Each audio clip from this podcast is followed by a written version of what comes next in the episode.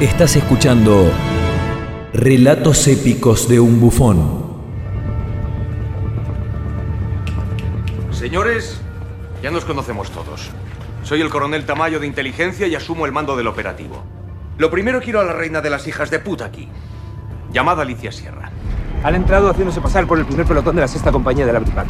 El Real llegó unos minutos después. La madre que los parió. Nos la han metido doblada. Tienen pinchado a todos Dios.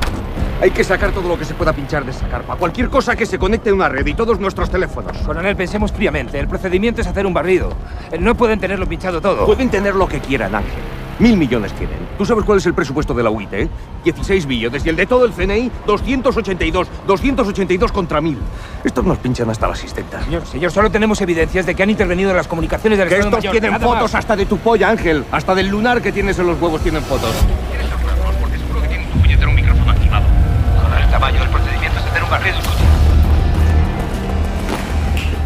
Todo el mundo atento.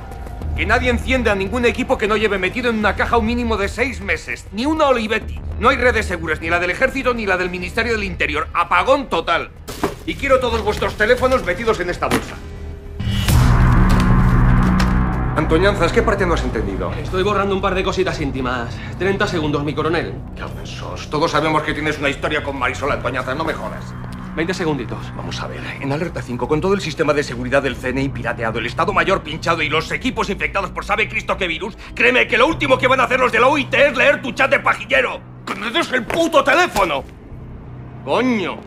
Y quieren una pantalla el tiempo que falta para que se abra el cierre de seguridad del banco. ¡Vamos! ¡Tú!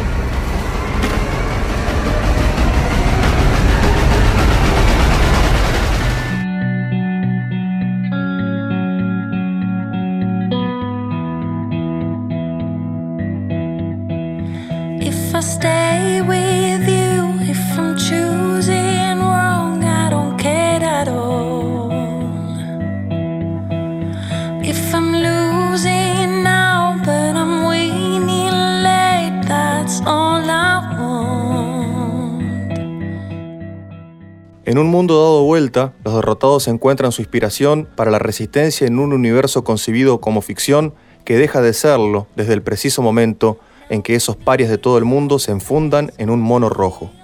La máscara de Dalí no es su guarida, sino el símbolo de un salvador. La casa de papel deja de ser una ficción donde los derrotados del mundo eligen a sus personajes y a sus causas como símbolos para la resistencia. La magia sobreviene y allí es donde el mundo se da vuelta. Las fronteras se difuminan y los buenos pueden ser los malos como los malos pueden ser los buenos.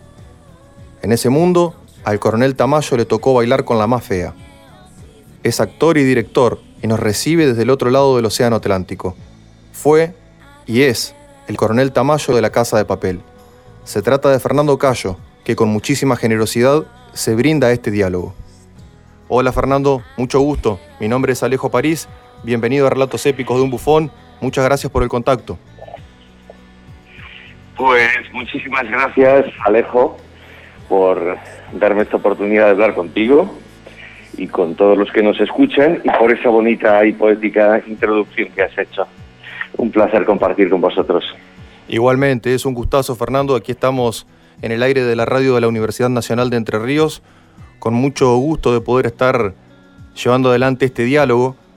Y me gustaría empezar de la siguiente manera. Vos sabés que hace poco un colega y amigo, Pato Belavigna, a quien le agradezco por el contacto, por cierto, te entrevistó. Tuve la posibilidad de escuchar esa entrevista y te escuché allí referir al fenómeno de la casa de papel y algunas de tus frases fueron las que me llevaron a escribir el prólogo de presentación para esta entrevista. Me gustaría empezar por ahí justamente, cómo impacta y cómo se convive con un fenómeno de tal magnitud. Bueno, realmente se convive muy bien. Eh, quiero decir que todo empieza en lo pequeño. Mi, mi relación con la Casa de Papel es la relación de un, de un artista, trabajador, de un intérprete que soy yo, que va a trabajar a un set como he estado trabajando durante los últimos 30 años. ¿no? Entonces, bueno, hasta ahí es todo normal, con un gran equipo, grandes profesionales, trabajando muy bien, con mucho, con mucho tiempo, puesto que tienen mucha plata y entonces eso, es- eso se traduce siempre en tiempo, en las producciones. Las cosas da tiempo a hacerlas mejor, a tomarse el tiempo de, de- mm, de repetir más las tomas hasta que quede todo perfecto. Pero hasta ahí es todo normal. Para mí el impacto luego, sobre todo, está vinculado a las redes sociales. A las redes sociales y a la posibilidad de, estar hablando contigo ¿no? Eh, en Argentina o hablar con gente de la India o de Paraguay o de México o del mundo árabe, como estaba hablando en la promoción de la cuarta temporada. Eso es lo que realmente pues me parece que es una bendición. Y yo lo vivo más que como un orgullo personal, ¿sabes? O como un orgullo de, producción, de equipo, lo vivo como una suerte de, eso, de, bendición. Es un hermanamiento internacional en torno a la casa de papel que en ese momento se convierte en una excusa para hablar con gente de todo el mundo y compartir vivencias y cosas y vida. Y sobre todo en este momento tan complejo, ¿no? Con todo lo que está ocurriendo, es importante esta, la sensación de sentirnos unidos, esa sensación que nos brindan eh, la tecnología, que a veces es tan puñetera, tan difícil y tan, eh, en fin, tan, tan complicada para muchas cosas humanas. En este caso nos ayuda, nos ayuda a crear muy bien ese vínculo de, unión, de comunión, de, de, hermanamiento internacional. Eso es lo que me gusta más de, de todo esto, ¿sabes? Eso es lo que más me, me interesa, de, esa parte, ¿no? Sí, sí, sí, te entiendo. Eh, el fenómeno de las redes sociales verdaderamente eh, creo que no tomamos dimensión todavía de lo que genera.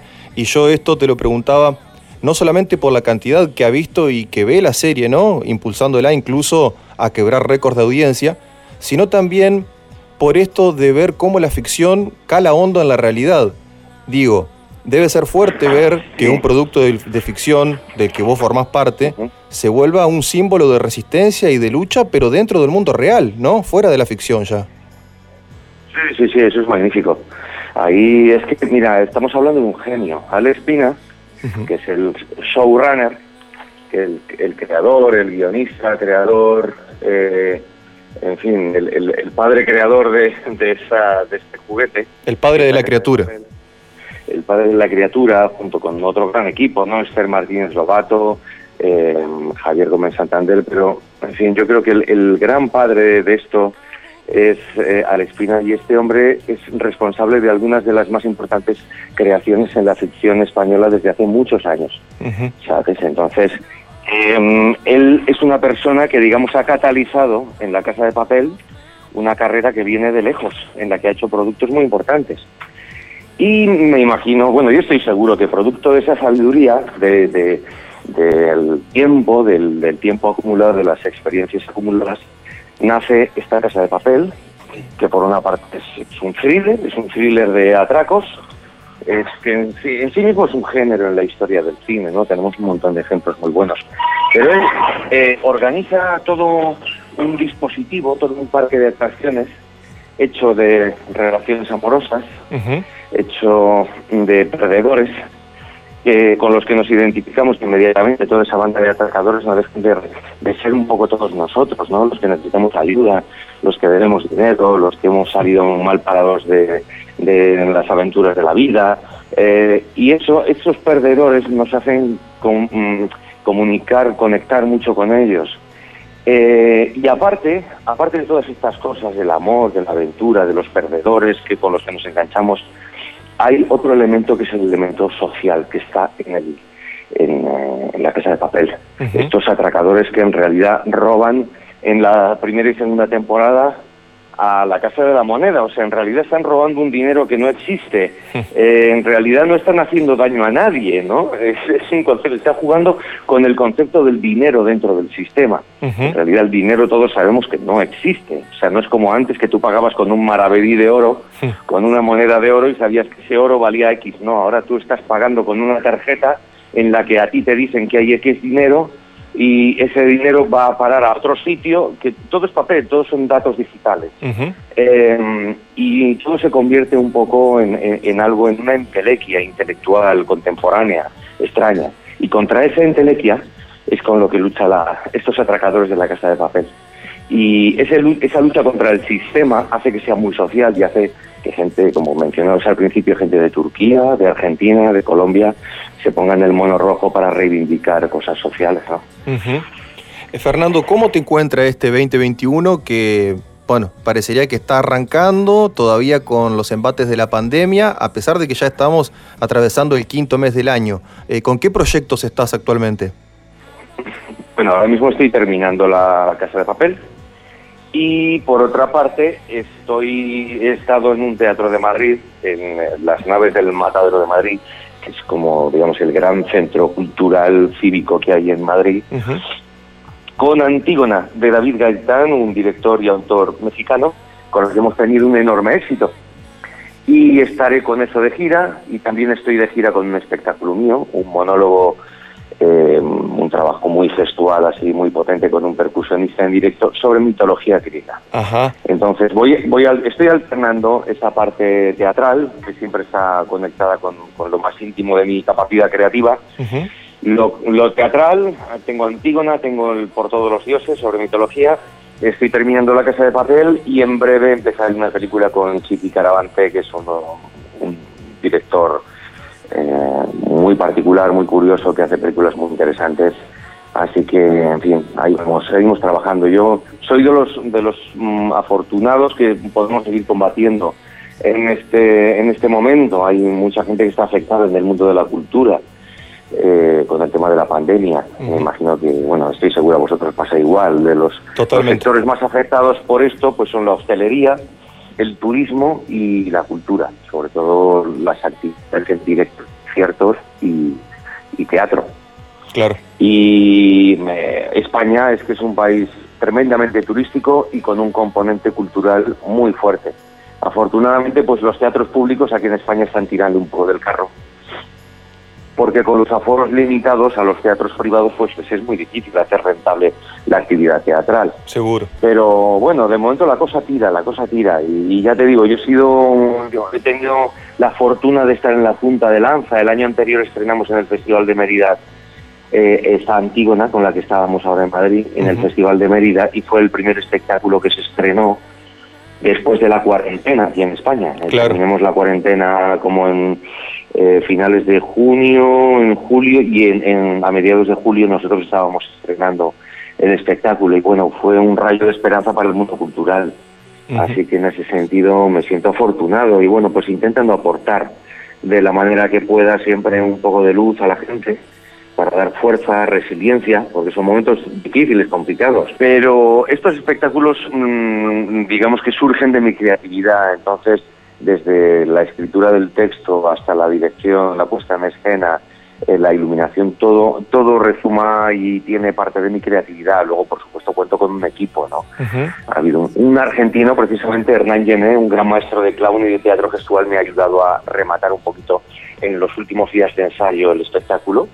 Y, y bueno, pues, eh, pero básicamente ahí hay gran parte de actividad mía como director, como creador en general. Es que vengo del teatro independiente, ¿sabes? Y ahí las figuras. Eh, no, tú eres el director, no, tú eres actor. no, ahí los, los actores dirigen, hacen música, eh, adaptan el texto, cargan la furgoneta, hacen de todo. Y yo me siento muy identificado con eso, con ese con ese trabajo de batalla que supone el contacto directo. Y un poco lo que hacían los, los actores y los directores y los creadores en la época de Shakespeare. Ellos estaban ahí al pie, creaban, escribían, actuaban al mismo tiempo. Uno dirigía, el otro no sé qué, ¿sabes? Era un poco una creación colectiva. Yo, a mí me gusta ese, ese caldo de cultivo, más que la cosa, digamos, estereotipada burguesa del decir, no, este es el director, no, tú eres el primer actor, no, tú eres el galán, no, tú tú eres, no sé, que tú eres un actor de reparto. No, ¿qué, qué mierda es No, yo entiendo el arte como algo un poquito más, más igualitario, más moderno y, y en ese caldo de cultivo, que por otra parte tiene algo de, ancestral, ¿no? De, ritual de tribu, pues eh, considero que, que, me gusta hacer un poco de todo, vamos. Y ya te digo, como tengo también formación musical y, y me gusta bastante escribir, escrito, pues digamos que me siento cercano de, de todos estos medios teniendo en cuenta el lugar donde venís, ¿cómo fue trabajar con directores de la talla de Pedro Almodóvar? Quizás para vos un poco más cercano por la nacionalidad, eh, pero para nosotros aquí es como toda una institución, ¿no es cierto? Y por otro lado, Ridley Scott. Sí. Bueno, pues trabajar con los grandes siempre es muy fácil, Ridley Scott es un abuelito encantador, es un gran creador y lleva un equipo alrededor con el que trabaja de hace muchos años, desde hace muchos años que hace que todo sea sumamente fácil. O sea, trabajar con él fue como estar en mi casa. Eh, me reuní con él y con Michael Fassbender, pasamos el texto, quitamos, pusimos frases como hacemos siempre. Y yo creo que esto tal. ¿Qué te parece si entres por aquí? Pruébalo, venga, vamos a verlo, tal, no sé qué. Muy, no sé, una cosa muy normal, muy bueno, lo que sí que había por dentro de mí es una veneración hacia ese, hacia ese creador anciano maravilloso, porque, bueno, pues pues algunas de sus películas son mm, las películas de mi vida, ¿no? Entonces hay una veneración interna, pero luego te tienes que poner manos a la obra y lo que prima es el trabajo y facilitar.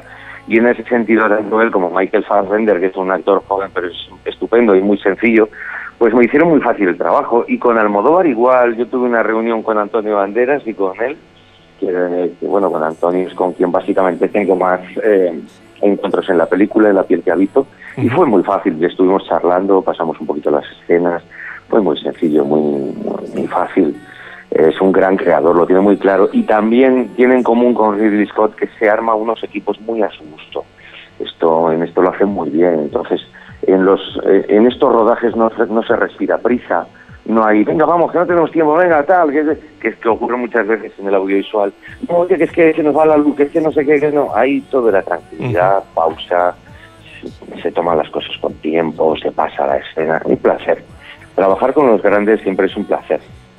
Fundamental para después el producto final audiovisual, en este caso, eh, que se pueda trabajar de esa manera. Mirando en retrospectiva, Fernando, te quería preguntar eh, teniendo en cuenta esto último que me comentabas, ¿cómo crees que impactó esto en tu carrera? Eh, trabajar con estos dos directores de esta talla, dentro de todos los trabajos que vos has hecho, ¿no? Pues, hombre, mm, no lo sé exactamente. Han afectado sobre todo, a, me han afectado a mí interiormente. Son como experiencias bonitas, estrellas que uno va poniendo en el camino, eh, perlas preciosas que uno va dejando ahí, que de vez en cuando miras atrás y dices, anda, Qué curioso. Yo estuve trabajando con Almodóvar, o estuve trabajando con Ridley Scott. Pero más allá de eso, eh, la verdad es que yo veo mi vida en general, y no, no solo profesional, como un continuo, ¿sabes? Como un, un continuum. Yo estoy trabajando siempre y cuando no estoy haciendo teatro estoy haciendo cine y cuando no televisión y cuando no estoy preparando alguna cosa para el futuro. Entonces, como que tampoco tengo demasiado tiempo ni para la nostalgia, ni para refocilarme en, ay, qué, qué guay fue estar con Ridley Scott. Pues no. De vez en cuando surge una conversación, está en mi página web, ¿eh? pero, pero poco más. ¿Sabes? Son cosas que ya forman parte del pasado y yo siempre estoy centrado pues, en la película que voy a hacer, en rematar eh, La Casa de Papel, estoy más centrado en esto, ¿no? Seguro, seguro. Sí, sobre todo se, quedan como, como pequeños, eh, lo que llaman en psicología puntos de anclaje, ¿no? Esos, esos pequeños éxitos, esos pequeños aciertos, esos puntos de anclaje que cuando tú, mm, que no me, a mí no me suele ocurrir, pero si tienes un momento bajo, si andas un poco deprimido, esos puntos de anclaje recurres a ellos y dices, hombre, pues mm, quizá no lo estás haciendo tan mal cuando has conseguido trabajar con Ridley Scott o has conseguido hacer la casa de papel o, trabajar con Almodóvar. Son puntos de anclaje, pero ya te digo que tampoco me gusta refocilarme mucho en el, ni recordar demasiado. El pasado, pasado está y es bonito y me siento orgulloso de toda mi carrera, pero me siento más orgulloso de mi presente y del futuro. Seguro. Yo cuando hablaba de retrospectiva, en realidad no lo pensaba desde el punto de vista de la nostalgia o por ahí del orgullo de mirar hacia atrás, que bueno, no estaría mal tampoco, pero hacía más referencia quizás a lo profesional, digo, eh, entre todo tu camino recorrido. ¿Vos crees que esas dos producciones, trabajar con estas dos personas, eh, marcó un punto de inflexión en tu carrera? Es decir, ¿de ahí te catapultaste o en realidad vos ves que la carrera la construiste por un montón de cuestiones y no solamente por eso? Claro, sí, sí, yo creo, mm, hombre, son presencias que también, siendo sinceros, o sea, no, no es un protagonista en una película de Almodóvar, es un papel de apoyo en la película, entonces, bueno, pues está muy bien, pero tampoco es, eh, quiero decir que no, no es algo que de repente eh, te, coloca en otro sitio. Yo para mí hay otros trabajos en mi carrera que han sido más importantes o han supuesto una proyección, por ejemplo, El orfanato de Bayona, la primera película de J. Bayona, que es un director español que ahora está dirigiendo en Hollywood, que ha dirigido, entre otras cosas, la última de Jurassic Park y, Sí, sí. y- y creo que es Jurassic World y ahora está con, con la serie de televisión del Señor de los Anillos. Eh, pues hacer mm, esa película El Orfanato en la que tenía un papel bastante protagonista y con Belén Rueda, eso sí que me supuso una proyección bastante importante. Ese tipo de cosas sí. ¿no? Eh, y esto, bueno, pues me imagino que alguien que se que, que mm, se moleste en leer el currículum, pues le tocará, pero bueno, Claro, claro. Es lo que, digo que yo algo creo que suma. Que mi carrera, claro, como tú dices, está constituida de un montón de cosas y sobre todo de una continuidad de cosas que he ido haciendo, haciendo y haciendo. Y bueno, yo creo que seguramente una de las cosas que más, más, más marcará será la casa de papel, porque además en esta última temporada mi personaje adquiere una dimensión bastante grande y potente Eso. y creo que, que nos va a dar todos muchas alegrías en ese sentido. Bueno, ya, ya- ya que estás, adelantanos algo, un- la fecha, a ver cuándo se estrena. No lo sé, no, es que no te puedo adelantar fecha porque no lo sé. Claro. Eh, mira, Net- Netflix para esto son muy cuidadosos porque saben que, que gran parte del éxito y de- el disfrute también de los espectadores de una serie está en cómo llega, en, en que no haya spoiler, en que sea una sorpresa, en que incluso el espectador encuentre un disfrute en cómo se lanzan los trailers, cuándo se lanzan, cuándo se...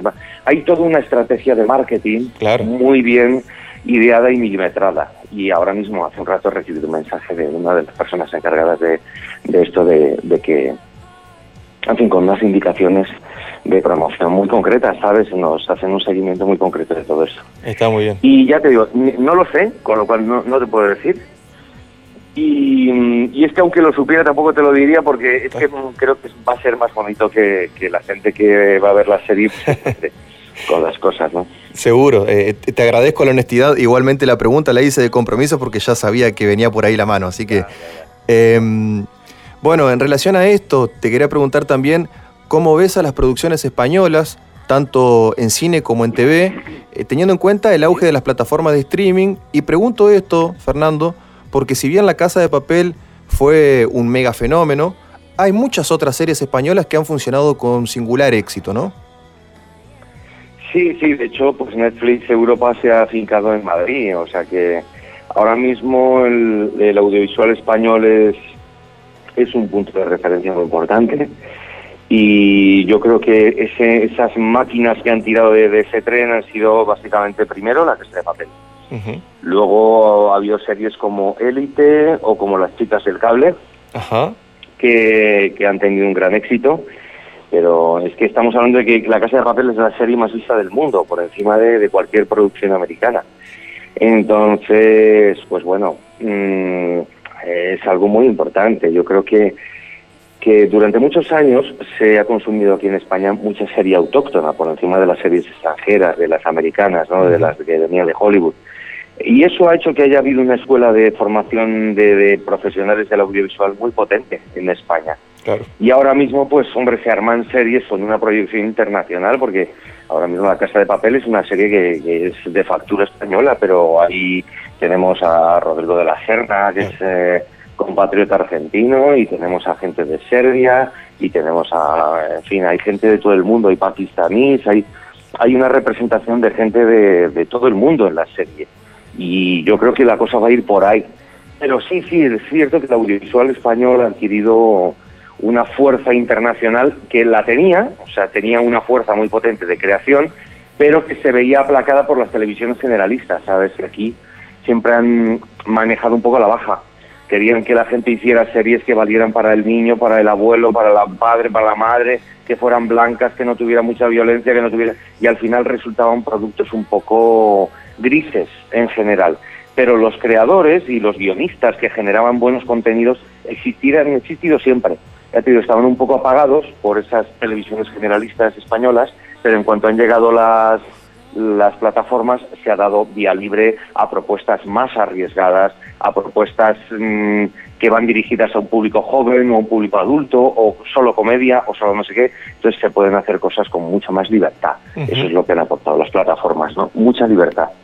Hace poco, durante la cuarentena, eh, la pandemia y, y el momento de aislamiento, ¿no? Es, bueno, en general se empezaron a consumir más series. Al tener más tiempo, se consumían más series.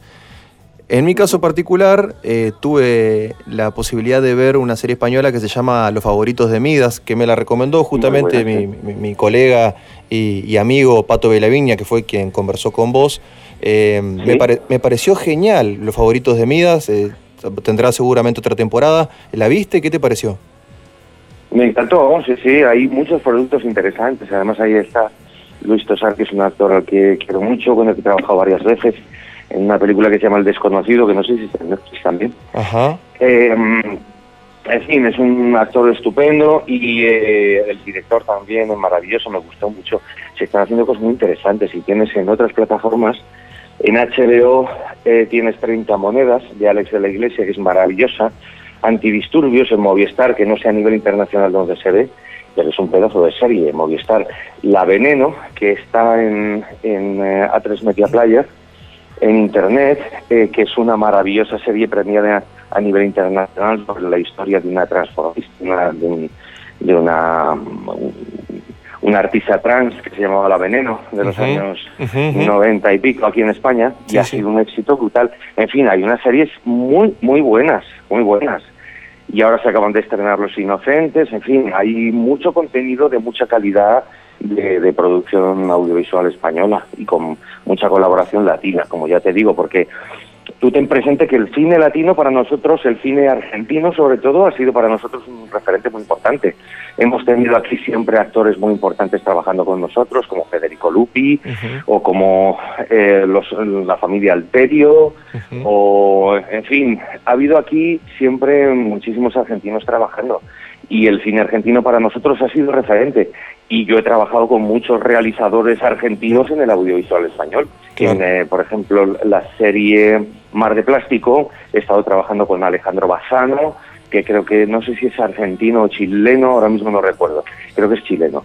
Pero, en fin, y con gente de Uruguay, y con mexicanos. Eh, aquí hemos, mm, no sé, la verdad es que hemos absorbido y hemos bebido mucho del talento latinoamericano también. Eh, estamos charlando con Fernando Cayo, que nos recibe amablemente directamente cruzando el Océano Atlántico desde España por la línea telefónica. Y me gustaría volver por un momento, a pesar de que nunca nos fuimos del todo del tema de la casa de papel, me gustaría volver directamente allí y preguntarte cómo fue, cómo es interpretar al coronel Tamayo, a tu personaje en la casa de papel, en un universo que todo lo da vuelta y todo lo pone en duda. Pues, mira, hay, hay una cosa que me ha ayudado mucho a entender el personaje del coronel Tamayo. El coronel Tamayo es un coronel de inteligencia del Centro Nacional de Inteligencia, que es el Servicio de Inteligencia Español, ¿no? Eh, igual que la CIA o el MI6 inglés.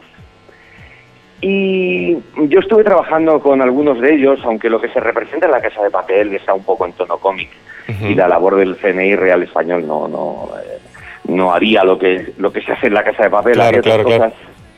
Eh, pero me ayudó mucho trabajar con ellos y comprender un poquito cómo es el mundo de la inteligencia. Y me encontré con una cita que me pareció muy reveladora. Es decir, el mundo de la inteligencia, que es un poco también lo que los espe- espectadores van a ver en la casa de papel, que es un montón de cosas que se van descubriendo de las cloacas del Estado, ¿no? Dice, la vida de un agente de inteligencia es como la de un tipo que entra en una habitación a oscuras, eh, empieza a caminar en esa habitación a oscuras en la que no ve nada y nota que algo cruje bajo sus pies. Entonces escucha una voz que dice, no, no te preocupes, son cáscaras de cacahuete.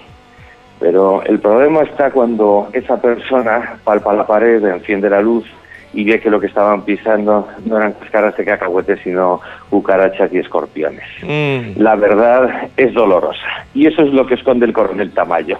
No todos los, eh, digamos, todos los países y, y todos los sistemas hay un momento en el que em, guardan cosas. Hay en, una- en uno de los capítulos de La Casa de Papel en los que los atracadores amenazan con sacar a la luz las cajas rojas, en las que están los secretos del gobierno, Sí. secretos nacionales e internacionales.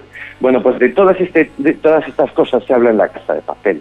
Y en la quinta temporada pues aparecerán más secretos que revelarse y, en fin, todo eso es interesante trabajarlo. ¿Cómo es interpretar al coronel Tamayo? Bueno, pues es, eh, es muy divertido y muy duro al mismo tiempo, porque es un personaje que no tiene flashback amorosos como los atracadores. No se le ve mm, cenando con sus colegas, riéndose, porque no sé quién ha dicho no sé qué ingenioso. No, él está a pie de combate desde el principio de la tercera temporada hasta el final de esta y está a tope de tensión desde el primer momento hasta el último. En ese sentido es bastante trabajoso y además esa tensión va en aumento Claro. en esta temporada hasta llegar a límites insospechados. La gente va a flipar. No, o sea, van a ocurrir cosas muy, muy bestias, muy bestias. No te digo más. Ya te Y, mm, y luego, por otra parte, tiene una cosa que es que es un tipo muy divertido. Entonces, eh, Alex Pina y el equipo de guionistas siempre rocían a este personaje pues de momentos de humor. En los que Sí, sí. Está muy bien aprovechado. Está muy bien Claro. aprovechado. La, la, por ahí, cu- cuando él llega a un nivel, cuando Tamayo llega a un nivel que lo supera, es absolutamente, pero absolutamente gracioso. Y en realidad el hombre lo está sufriendo verdaderamente como un padecimiento, pero lo que genera el espectador es una gracia inconmensurable. A mí eso me gusta mucho trabajarlo. Yo en realidad siempre introduzco el elemento humor, esté haciendo lo que esté haciendo. Esto mis grandes maestros me lo enseñaron, ¿no? Desde la, los grandes de la tragedia griega siempre introducían algún elemento, algún remanso humorístico, hasta en las tragedias más duras.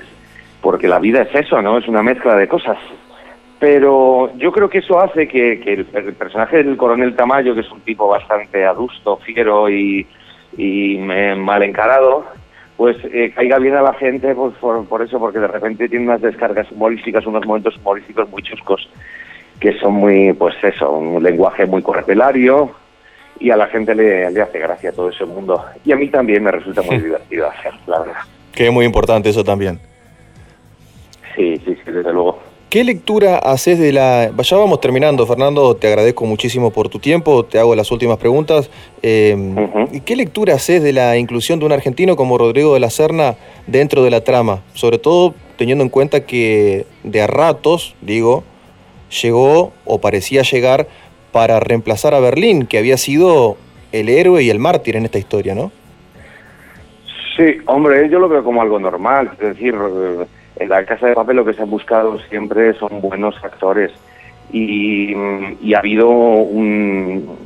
Desde el principio ha habido una gana de inclusión y de, y de reflejar un montón de opciones, eh, no solamente geográficas, sino sexuales y de todo tipo. Y es, un, es una serie muy diversa, ¿no? Muy, muy diversa.